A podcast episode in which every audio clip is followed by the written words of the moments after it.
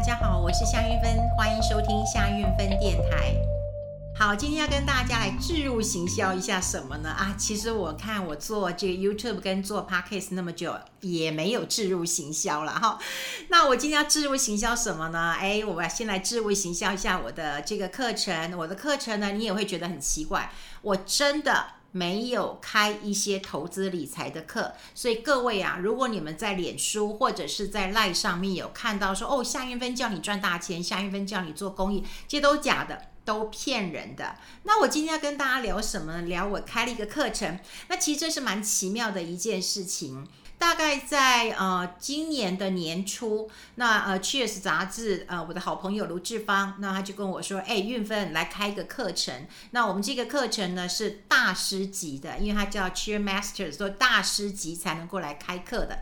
那我就说哦，我不要开投资理财的，因为投资理财的说实在的，太多人在啊、在教了，而且呢有很多投资理财啊其实是术。啊，就是不是道。如果你有听过我的节目的话，过去我比较在乎的是什么？是这个道，而不是这个术啊。就是我很喜欢分享或解析这个新闻，它的幕后背后是有什么样的状况，或者是我很喜欢去探讨这个数字它所带来的一个意涵。但你叫我说哦，K 线怎么看？五分钟 K、十分钟 K、一分钟 K，好，周 K、日 K，我觉得都一点都不重要。啊，你怎么样去找到一个呃你自己很稳健投资的方式？这才是我很在乎的一件事情。好，所以他后来就告诉我说，我才不是找你开呃投资理财的一个呃课程呢。因为说实在，投资理财课程以前我们都会认为说啊，你就这样教，教完以后，哎，你下次三个月以后你又要换了，因为标的不一样了。好，过去可能一下电子股很很当红的是护国神山或者护国的一个山脉了，但后来又变成什么护国舰队了，好，对不对？然后另外大家又考虑说，哦，那蜘蛛人、钢铁人什么人什么人要出来创造，那你这不是三个月、半年你就要换一次了？那他就跟我说，韵芬，我觉得你应该教大家怎么说话。哇，说话不是张口就可以说话哈，其实当然不是的。那呃，这个呃广播我也做了十四呃十四年了，所以电视台也做了二十几年了。那呃，当然说话这件事情呢，真的很重要。过去有几年的时间当中，大家都会讲说，嗯啊，我就是很憨慢啊，我不会讲话，可是我会做事。拜托，这个时代当中啊，已经不流行这样讲法了，就是说啊，我就喊班呢，可是啊，我可以呃呃，这个把事情做好。可是你不会讲你做的事情，请问功劳是被谁拿走了？当然被你的长官 拿走了。所以你自己的功劳一定要讲得很清楚，让老板能够看到。但能够好好说话这件事情啊、其实不太容易。那当然，我花了三个月的时间，然后就啊、慢慢的收纳出来。我觉得，呃，课程最重要就是像收纳哈。比方说，我们在学校有学很多各科啊，国文、英文、数学的。可你为什么觉得举就补习班比较有效果？因为他们会有归纳跟收纳，所以你在呃阅读的时候，你就会觉得有啊、事半功倍的一个效应了。好，那我就讲啊，说，哎，那卢志芳就跟我说，哎，你都不推销一下你自己的课程？我说，哦，对哦，我都不好意思推销，哎，那我就想说，哎，那我今天跟大家来聊一聊好了，你们去可以看呃 Cheers 杂志 Cheer Master 哈，那你找到夏运芬的十五堂课的呃说话力，那因为我觉得说话力是现在有很多年轻人啊，嗯，大家都说要累累积第一桶金。其实你的社交货币很重要。什么叫社交货币啊？你跟别人相处，因为我们现在年轻人大概都是网络的原生世代，他在网络上很熟悉，可是，在他跟面对面讲话的时候呢，就会很困难。那另外，现在这个时代当中，已经不是英雄的时代，是一个团队的时代。所以你要能够怎么样表达你自己？另外，你怎么在团队当中跟别人相处，就会很重要了。很多人都说啊，你们就很会讲啊，你们就天生的。我说没有，其实要做一个训练的过程。第一个就是你内容一定要写下来，对呀、啊。一定都是准备好的啊！你一定要写下来呀，各位，你以为我这样就一直讲吗？对，我这边是有大纲的。如果说我主持的时候，坦白讲，我有手卡的。我们主持很多大型的活动，我们其实手上是有个手卡，那所以会呃把内容写下来，你就瞄一下，瞄一下。那另外呢，写完之后你还要念，计算一下你的时间啊，因为现在说实在，不管是在呃大家看这个呃视频，或者是你在呃专注力集中的时候，你的时间其实是不会太久的。那另外呢，就是不断的练习，要练习到什么程度呢？练习到你不用盯着荧幕看。也练习到你不用盯着手板看，所以多练习啊，几乎你可以把它背下来。我早年在主持的时候，我几乎是把它背下来的。那有一些手稿是你万一担心名字啊，怕念错了，单位念错的时候，你简直是备用而已，等的是备用的。所以你要把它呃背下来。背下来之后呢，其实我还多做了一件事情，录下来。我会录下来自己看，看看自己的样子。有人觉得很容易，那你对着你自呃自己的镜子，然后来介绍一下你自己。如果你介绍完你没有崩溃，你真是行家了哈。呃，我还蛮喜欢一个课程的，就是我希望大家能够觉得有一点点幽默感。啊，我觉得幽默感能够把很无聊的事情，或者是你觉得很生气的事情，它瞬间就会呃这个融冰了，然后会变得比较有趣一点。好，那当然幽默感哈，其实很重要，你不要乱幽默啊，乱幽默你可能伤了别人都不知道。所以我也在课程当中建议大家自我解嘲。像很多的朋友都知道，我其实是很爱吃的，我非常爱吃嘛哈。那有人就跟我说，哎，韵芬你这样吃太多了。我说啊，我人生什么都可以放下，唯独这筷子我放不下。好，所以大家都觉得啊，那你就是爱吃，筷子又放不下。所以我觉得自我解嘲其实是让你那个瞬间让大家觉得很开心的。其实我也从巴菲特身上学到了自我解嘲。啊，比尔盖茨是跟他是好朋友，比尔盖茨呃就花了七个小时的时间，那就跟他聊说，哎，你要投资微软啊，微软这前景看好啊。可到最后他没有投资。那别人就去问巴菲特啦，说：“哎，你看比尔盖茨啊，哈，那微软啊，在跟你介绍，那你们又是好朋友，你能不投资吗？哈，那你知道巴菲特怎么讲？他就讲说：哇，这个比尔盖茨真是太厉害，他智商超高的，但是我的智商只有五十，所以呢，我我我没有办法投资，因为我听不懂。”他怎么可能听不懂？七个小时的时间了哈，怎么可能会听不懂？可他就是因为这样自我解嘲，而他没有去投资了这个微软。那另外呢，就是有很多人问我说，嗯，其实网络上有很多的霸凌啊，那我也特别针对这个霸凌的事件，在课堂当中跟大家来讲。因为说实在的，嗯，破坏很容易啊，骂人很容易啊，可是怎么做不容易吧？建设并不容易，这个我们都知道。我觉得，嗯，网络上从来都不缺一些。这个哦，腥风血雨的，这样哈，这个刀枪啊，这样子试射的哈，从来都不缺。可是你可不可以让自己有一个更良善的心，那么带动一个好的循环？我觉得这也很重要了。当然还有一些开会的啦，或者是跟别人啊相处的啊，怎么样效率的一个啊方式。还有就是你除了讲话之外，你还有身体的语言，这也很重要哈。那我想。嗯，反正我也没做过置入行销嘛，我不晓得我这样介绍你们会喜欢吗？好，你们可以呃上这个呃 Cheermaster，然后找到夏云芬。我想这个课程是很值得啊、你把它买下来的。甚至有一些企业端，我都会觉得你可以把它买下来，因为现在就算你是大老板，你要当直播主啊，你当直播主，你怎么面对镜头？你怎么去跟别人互动？好，我觉得这也是在疫情之下非常重要的啊、一堂课了哈。好。没想到，哎，这个是没钱的，因为是我自己的。好，大家可以上去看看。那为什么我今天会在呃这个时候跟大家来聊呢？其实我最近感触很深了哈。呃，我们做节目做了这么久，说实在的啊、也有很多人会在网络上鼓励我们，当然也会在网络上啊、就是酸你两句啊，就是说啊、我想有时候他可能因为。呃，文字毕竟是有隔阂的，好，是有隔阂的，因为每个人的理解程度啊、不太一样。比方说呢，呃，我跟你很好，我就会说，哎呀，你这样穿很不要脸，你就会觉得很开心，对不对？我明明骂你不要脸呐，啊，你可可是你会觉得，哎，好开心啊，因为我们是闺蜜，你就觉得，我这样的戏谑性的是称呼。可是如果说我们今天很不熟，你不觉得你这样穿很不要脸吗？哇，这就不得了了，好，这就不得了了。所以当然我不知道。呃，大家的意思是什么？可是呃，说实在，看在我的心里面，还是会呃酸酸的啦，哈，酸酸的。那当然啦，有人讲说，哎，这么简单的一件事情，你干嘛要讲这么久啊？可是我怎么知道你听不听得懂呢？而且说实在，我的听众或者是啊我的观众，我也不知道大家的想法是怎么样。那另外呢，还有人跟我说，玉芬姐，你这书也太浅了吧？我说哈，我的书太浅了。还有很多人跟我说啊，我的书好难呢、啊。我不知道深浅是怎么回事。他有，那我就问他说，嗯，你你你怎么样觉得很浅？他说啊，不就是股票吗？不就基金吗？啊，不就呃房子吗？ETF 吗？不就这一些吗？我就说哦，啊，就这一些。那你完全嗯清楚了吗？他说啊，就这一些。好，那我想，我当时花了一些的心思啊，我怎么来跟你谈你退休之后你应该有的商品？哈，那你怎么看这些商品背后的一些问题？其实我是花了一些时间去做一个收纳的。可是你一句说，哦，这都很浅，还不就股票，还不就基金，还不就 ETF 了？你这样讲完之后，其实。我也蛮受挫的，哈，我也蛮受挫的。那好，那当然呢，在投资市场当中，本来就是很复杂的。就像我之前有跟大家讲过了，我问两个分析师，一个分析师我就跟他讲，我说，哎，怎么办呢？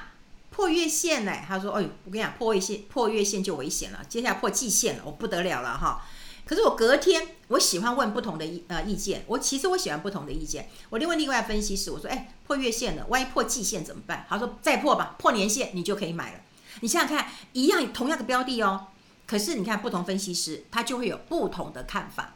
那你想想看，你怎么去解读这件事情？好，一样是股票，股票这么多种哎，你基金共同基金更多，你还有债券型的，你有股票型的，你还有杠杆型的，还有衍生商品型的。好，那你说我有房子，我到底要以房养老，还是要这个把房子卖掉以后来养老，还是我去住安养院，还是我这房子要留给孩子？你到底心里是怎么样思考的？我觉得这个是很重要的。那另外，我觉得我的书中当然也嗯谈到了很多经济的一个呃数字啊，对这些其实都是细节。可是如果说啊，你觉得太浅了，你这样来讲我的时候，我就觉得啊，好难过。我应该难过吗？哈，应该怎么样让自己过去呢？好，再举一个例子啊，就是呃，过去我们也讲过说，哦，美国的这个这个 GDP 啊，这个到七 percent 啊，六点五 percent 到七 percent 了，这一听不得了吧？我成长这么多了。好，所以后来那时候我们才在呃节目当中跟大家讲过，我就说，其实美国的方式呢，它是用那个环比年化，诶，就跟我们的这个每一年好跟上一个年度比的是不一样哦，是不一样，它叫环比啊，环球的环环比哈，环比好环比呃这个年化的一个方式呢，它是跟上一季比，比完以后再乘以四，你看，那如果你只看到数字说哇，它的 GDP 可以到七 percent。哇，这不得了，这不得了了。所以如果你要计算的时候，你就看，哎，那为什么美国第一季那时候才零点四？如果它全年能够七 percent 的话，那为什么第一季只有零点四？那难道你要把这个七 percent，因为你要环比年化，你要乘以四嘛，四季嘛，四季二十八，你二十八减掉零点四，再除以三，哇，那你这接下来三季每一季都要可能要有九 percent 以上了。这跟我们跟上个年度比不一样，美国是跟上个月比，上个月比完以后呢，还要再够乘以四，所以这叫环比年化，就会很不一样。所以其实有非常非常多的细节，就像说之前我也跟大家讲过了，就是我们现在保险公司也推出了一些啊保单纾困啊哈，那保单纾困的借款利率是很低的，可是我也讲过了，有一些它不是让你借你三年，它借你三个月、六个月，所以这个第一个你要注意到。啊，第二个有很多人都以为说啊，我什么保险都可以去借，没有，我有提过，如果你的保险准保价金就是保险准备金是不够的，你不就不能借到十万的啊？它有个上限，你不能够借到的。那当然你还有条件呢、比方说你可能是呃相对比较辛苦的，或者是因为你是新冠呃病毒那么受害的这个呃这个家人或者是眷属的话，可能是可以申请。所以你要看各个保险公司的条件不一样，你不要只看利息。啊，你不要只看利息啊，利息低我就要去，可是它有时间的一个问题。那另外才有很多人告诉我说啊，为什么医疗险、意外险我明明有保险呢、啊？为什么跟医呃这个呃保险公司就不能借啊？你就没有保单价值准备金啊？这是大问题。所以我常觉得就是说，很多人都觉得没什么了不起啊，股票啊、基金啊、保险没有什么了不起，对每一个人都知道，都朗朗上口。可是问题是，它的确是有很多的细节。你必须要慢慢的去理解一下。好，那讲到这里的时候，我想很多人会不会觉得很奇怪？运芬姐，你今天是只只置入你的内容，然后不不讲呃理财了吗？哈，不讲理财，大家会不会难过？哈，可能会吧，可能会吧。哈，好，那当然我还是要啊、讲一下，我还是要讲一下了哈，就是说呃为什么有很多人告诉我说，哎，韭菜又被收割了哈？那事实上，我们最近帮大家整理之后，就真的会发现一个问题啊，这个问题又是我们都知道哦，熊长牛短。熊市通常是比较长的，牛市通常通常我讲的是通常啊，通常是比较短的。好，那当然这一次大家会认为我们的牛市是蛮长的，原因是因为哦，我们不断的会有这个呃资金进来，因为大家一直 QE，一直 QE，一直 QE 嘛，就是钱很多，是一个资金的 party。所以这一次的这个牛市相对起来其实是长的，不过你把这个呃江山万里图把它这个摊开来看，所谓的江山万里图就是你去看这个股市比较拉长的时间来看的话，你会看得出来熊这个熊市好，熊市就是空头的时间其实是比较长的，那牛市会比较短的。好，那为什么会出现这样的状况？因为把小韭菜要养高一点来宰杀。这个时间需要久一点。如果我们把时间呃这个再拉啊近一点来看，我们从一九九零到两千年，对，两千年 .com 之后下去，那在一九九零哇那时候大涨，对不对？然后到两千年之后，财运 .com 就泡沫了。那时候十年的时间，大家哦上去，然后很快下来，然后到零三年的时候，几乎就到谷底了，又上来一波，可到零八年又砍下去了。然后到现在呢，你可以看到到二零二零年之后。又有一百五十万的新开户，你看是不是韭菜要等它长大，然后慢慢的把它养进来，把它养进来，把它养进来。所以，嗯，我有时候不管是我在写书或者我在做节目的时候，我都希望大家哈打开你的雷达，我们去接触很多的事情，然后呢去思考一下这件事情从来都是不单纯的。好，就像说政府最近推出很多的德政。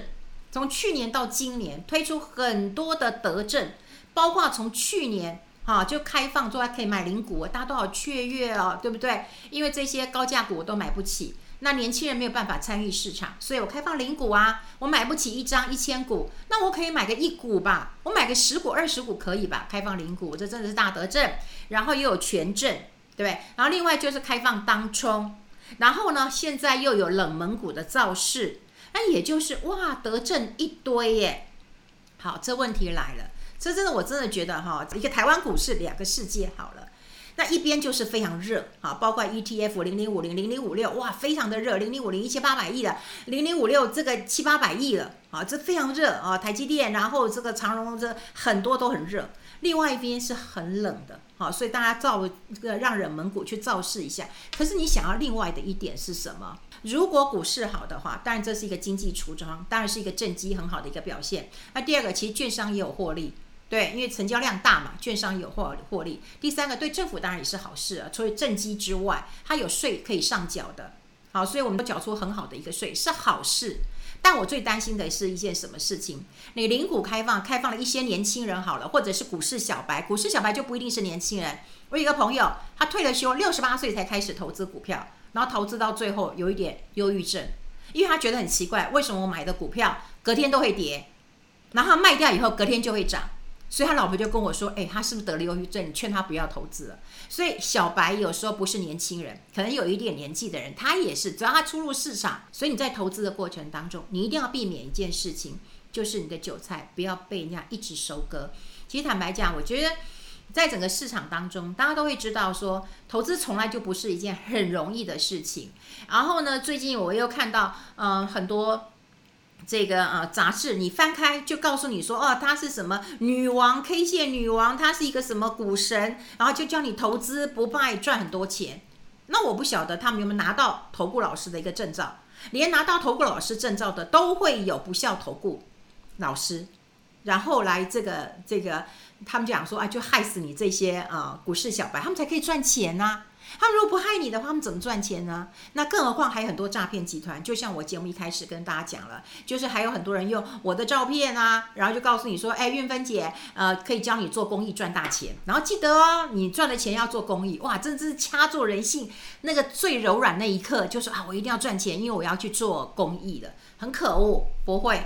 我不会成立赖的群组，所以他先开一个这个脸书，然后呢，你也不不明就里就加入 Line 了。啊，加入 Line 之后，他就告诉你说，哎，港股没有涨跌幅限制哦，你要不要去投资港股啊？然后报你几个名牌啊？我不会干这种事。好，那当然我已经报案了。可是报案之后，其实主管机关也跟我讲一件事情，他就说，哎，很难哦。说说实在，脸书在美国，Line 在韩国，你你说要怎么找？哦，这问题也是很大的。所以提醒大家，投资从来都不容易。